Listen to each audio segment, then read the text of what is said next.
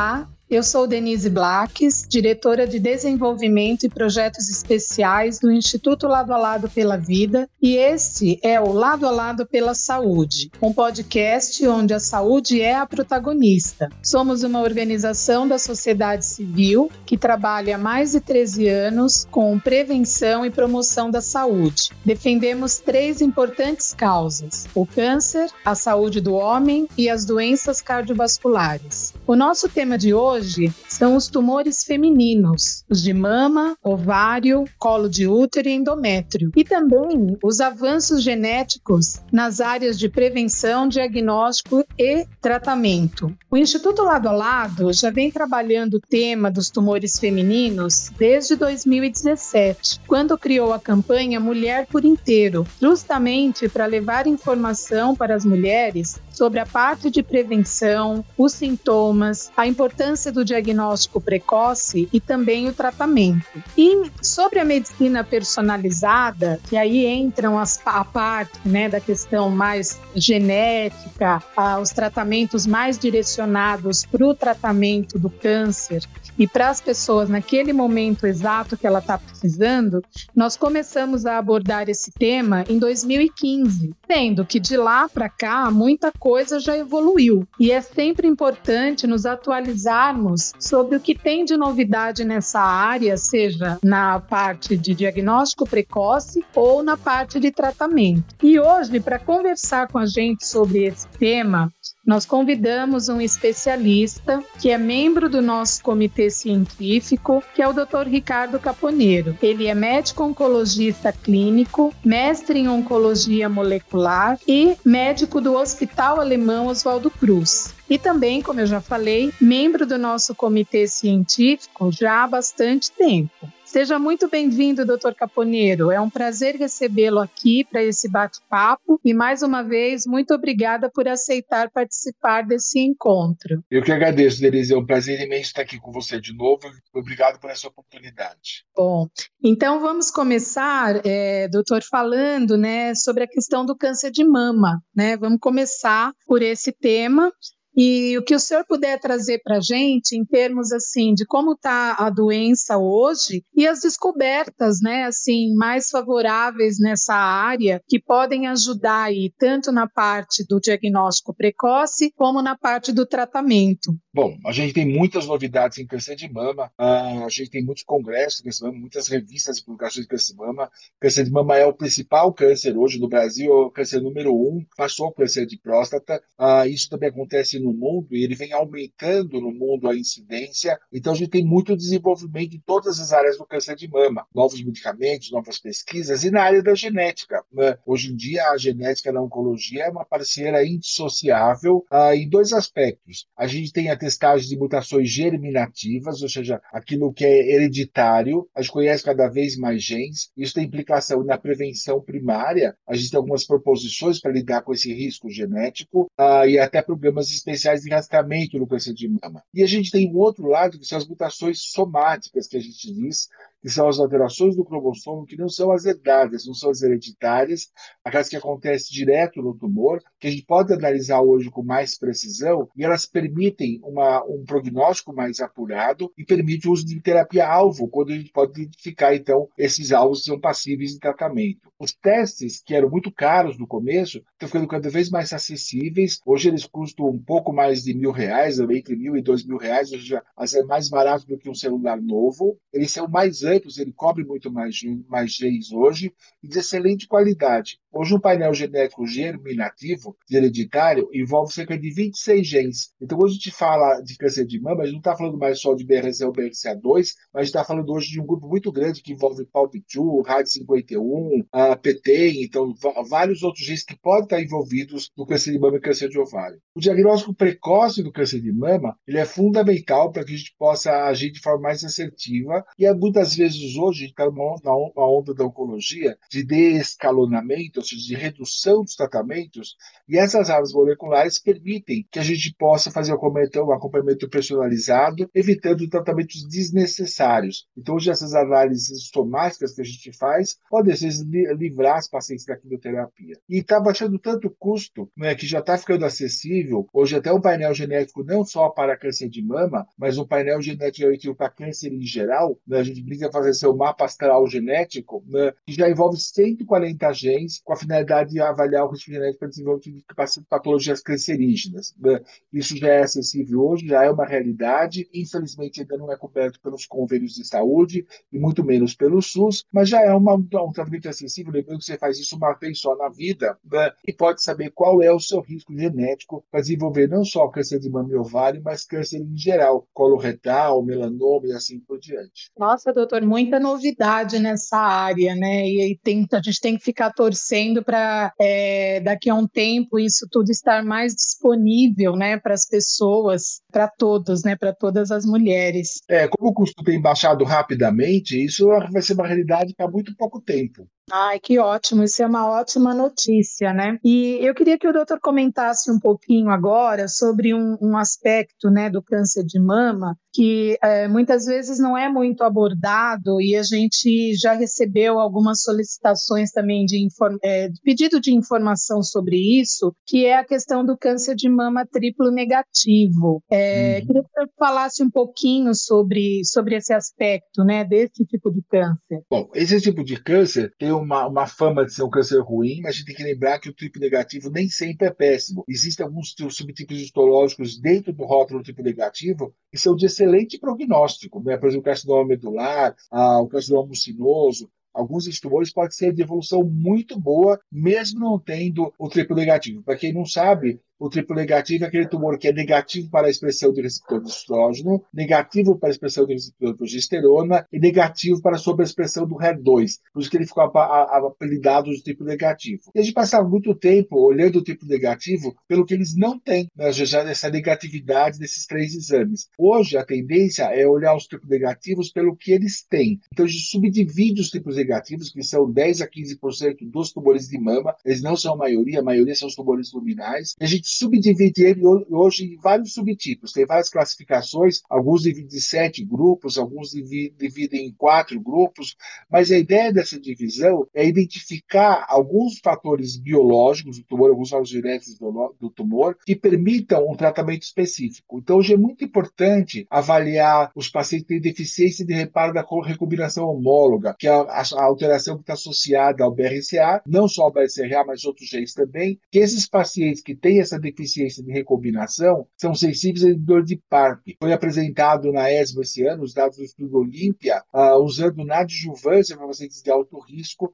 os inibidores de PARP aumentaram a sobrevida das pacientes. Então, ou seja, hoje é fundamental identificar esse grupo de pacientes, é um grupo específico de pacientes que geralmente tem essa mutação BRCA2 ou outras alterações que levam a essa deficiência de recombinação, mas que vão evoluir muito bem com esse novo tratamento. Também a gente sabe hoje que um dos subtipos é um subtipo imune imunoativado, chamado de GLIA, Basal-like Immunoactivate eh, dos tumores triplo negativos, aí que tem um, score preditivo de resposta combinado para imunoterapia e que pode ser sensíveis à imunoterapia. E foram apresentados vários trabalhos hoje na doença metastática e hoje já tem um trabalho na neoadjuvância mostrando que a adição da imunoterapia à quimioterapia pode melhorar muito a sobrevida desses pacientes as taxas de resposta e usado mais precocemente, talvez até a taxa de cura cura. A gente tem também tumores que expressam receptores de estrógenos e alguns outros biomarcadores que têm surgido ah, para melhorar o prognóstico dessas pacientes. E mesmo quando você não tem nada disso, também tem um remédio novo chamado sacituzumab govitecan, que foi ser aprovado para pacientes já pré-tratadas ah, com tumor triplo negativo, ou anticorpo monoclonal contra a TROP2, uma proteína da membrana da célula, e tem se mostrado uma grande arma terapêutica. Então você veja, o triplo negativo era famoso por, por ter um mau prognóstico e não tinha um tratamento específico para eles. Aí só dependia de quimioterapia. Mas hoje está mudando esse cenário. Então, assim, mais importante assim, é não olhar para aquilo que ele não tem, mas olhar por esses fatores preditivos, esses biomarcadores que eles têm e que dão hoje uma chance de uma resposta muito mais interessante para esses pacientes. Nossa, bem interessante mesmo. E importante esse seu esclarecimento. Eu acho que depois, quando a gente tiver as pessoas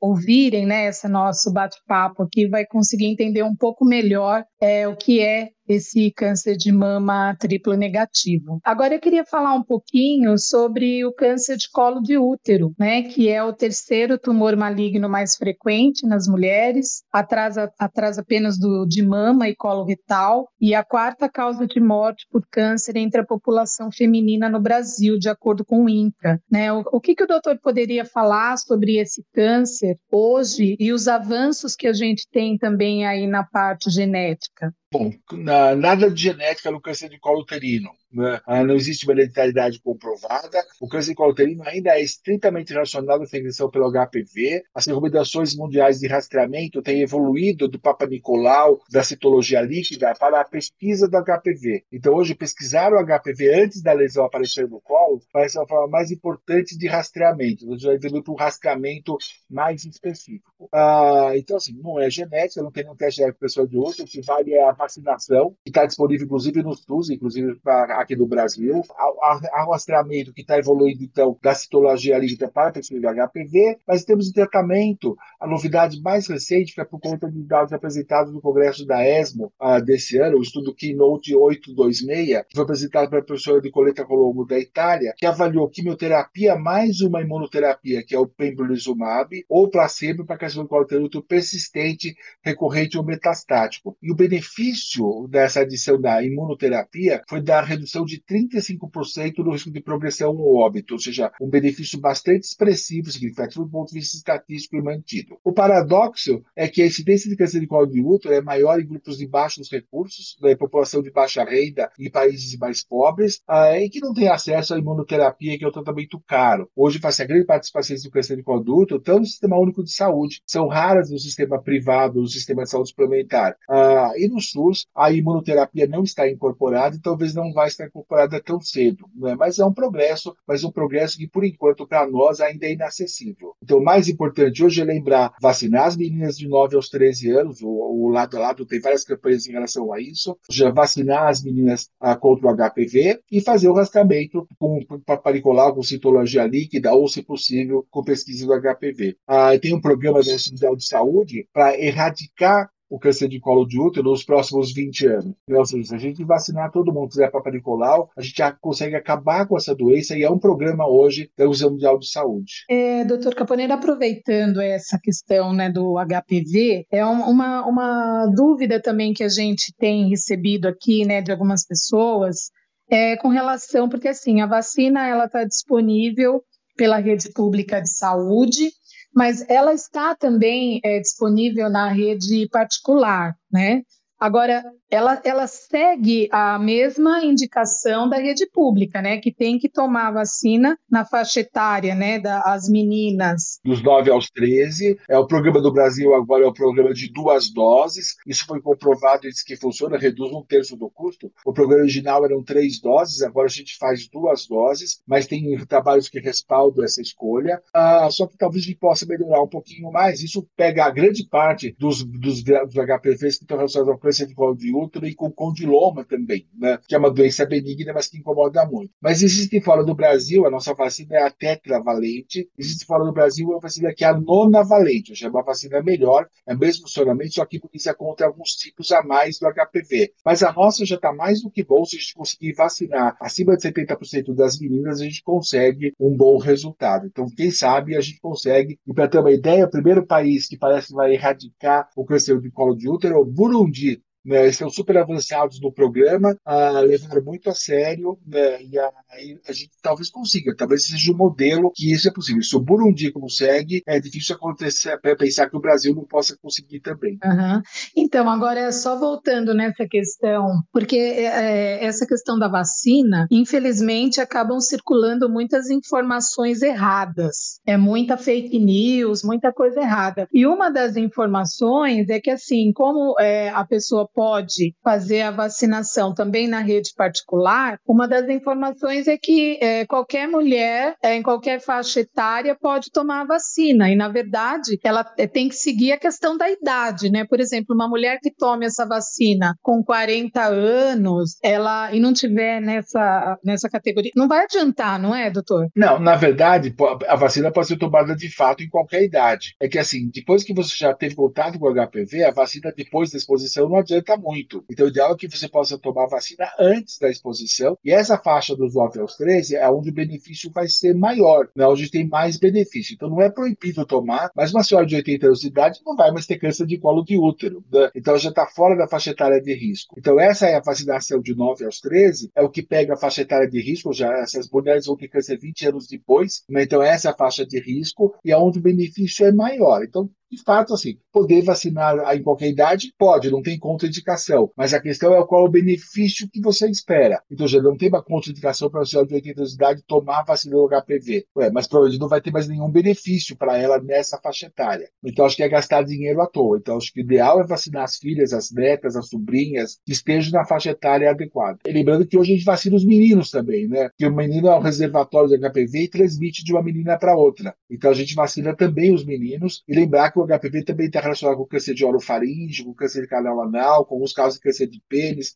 Então a gente vacina meninas e meninos. Não, perfeito. Acho que essa informação é importantíssima com relação ao benefício, né? E com certeza é uma coisa que a gente vai reforçar também para que as pessoas tenham essa a informação correta, né? Uhum. Vamos agora falar um pouquinho sobre o câncer de ovário, né? Como é que está a questão do câncer de ovário aqui no Brasil, doutor? Bom, a, a gente espera, segundo os dados do INCA, a gente espera para 2020 a 2022 cerca de 6.650 casos novos de câncer de ovário uh, para cada, cada um desses anos. Né? Isso corresponde ao risco de 6,18 casos para cada 100 mil mulheres. É 10% que a gente tem hoje de câncer de mama. Seja, ele é 10 vezes menos comum do que o câncer de mama, né? mas ele aparece hoje como o sétimo câncer mais comum na mulher. Tem mama, colo e reto, colo do útero, traqueia, bronco, pulmão, tiroide, estômago e depois vem o ovário, com 3% da neoplasia do sexo feminino. Os principais fatores de risco são a síndrome de câncer de mama e ovário, então a gente tem a história de mutações BRCA1 BRCA2, embora tenha agentes que dão, dão maior risco para câncer de mama que não estão relacionados com o ovário, mas essa síndrome BRCA1 BRCA2 é conhecida como a síndrome de câncer de mama e ovário hereditário. A idade é um fator de,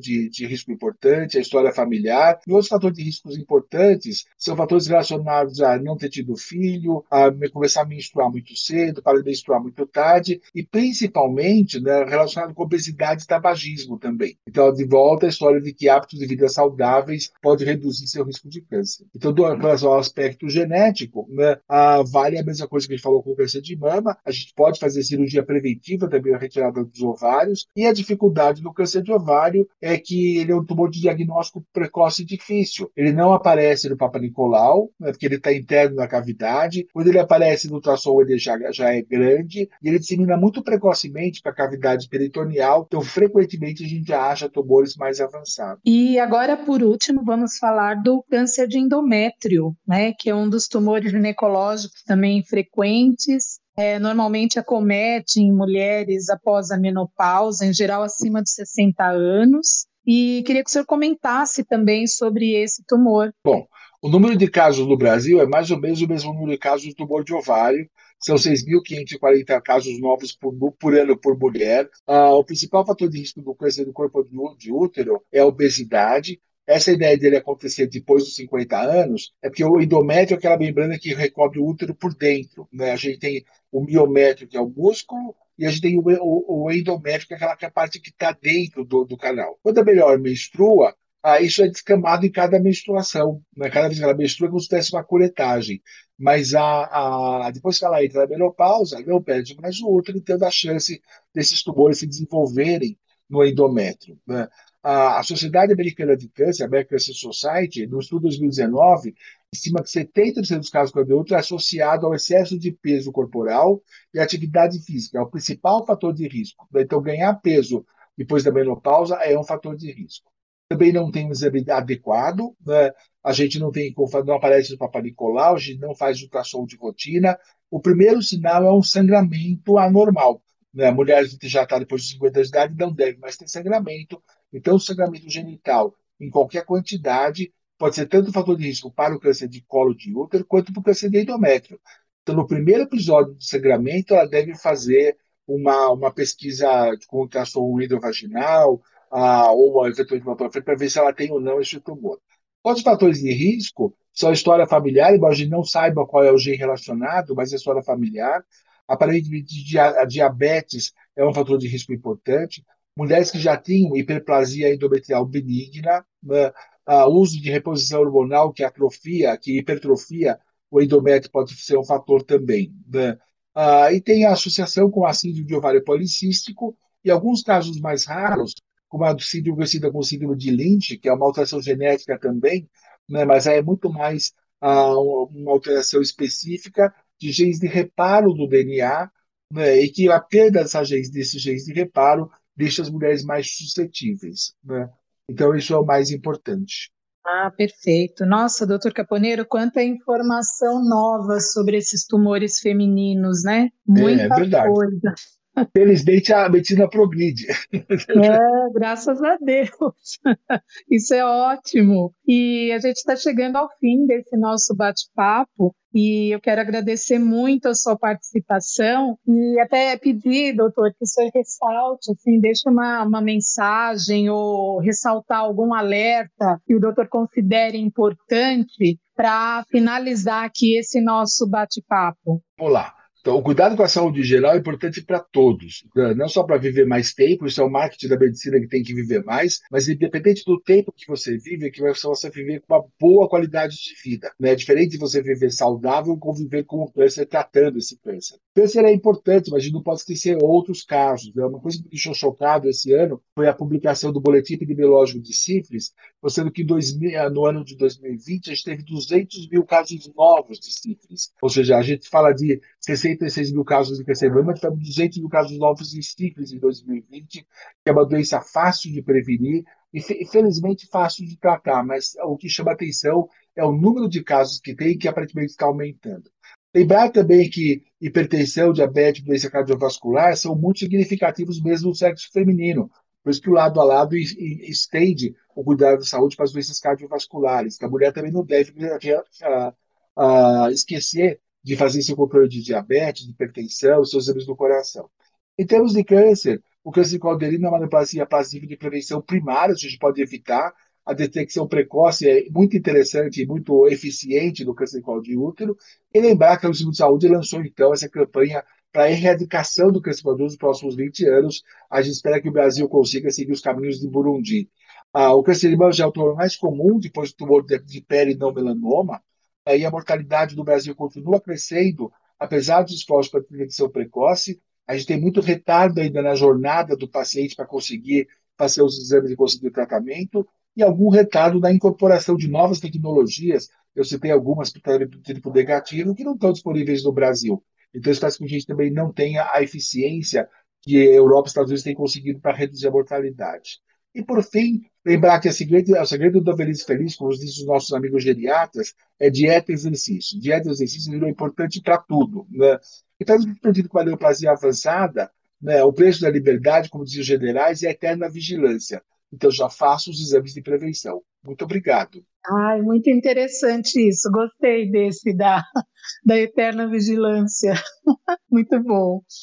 É, mais uma vez, muito obrigada, doutor Caponeiro, por trazer essas informações que são muito importantes para todas as mulheres, né, acerca dos tumores femininos, os avanços que estão acontecendo, mas o importante é manter-se bem informada. A gente tem certeza que esse nosso bate-papo de hoje ajudou a esclarecer muitas questões sobre esse tema e a gente no futuro vai estar falando novamente, a gente vai estar sempre com esse canal aqui aberto para trazer informação de qualidade com especialistas, assim como o Dr. Caponeiro esteve com a gente hoje. Eu aproveito para convidar todos os que ouvem o podcast a seguir o Instituto Lado a Lado pela Vida no Facebook, no Instagram e no Twitter. Para isso, basta procurar por Instituto Lau. Acessem também o nosso site, que é www.ladoaladopelavida.org.br. Lá também tem muita informação disponível. E até o próximo episódio. Lembrando a todos que lado a lado podemos mudar para valer a saúde dos brasileiros. Muito obrigada.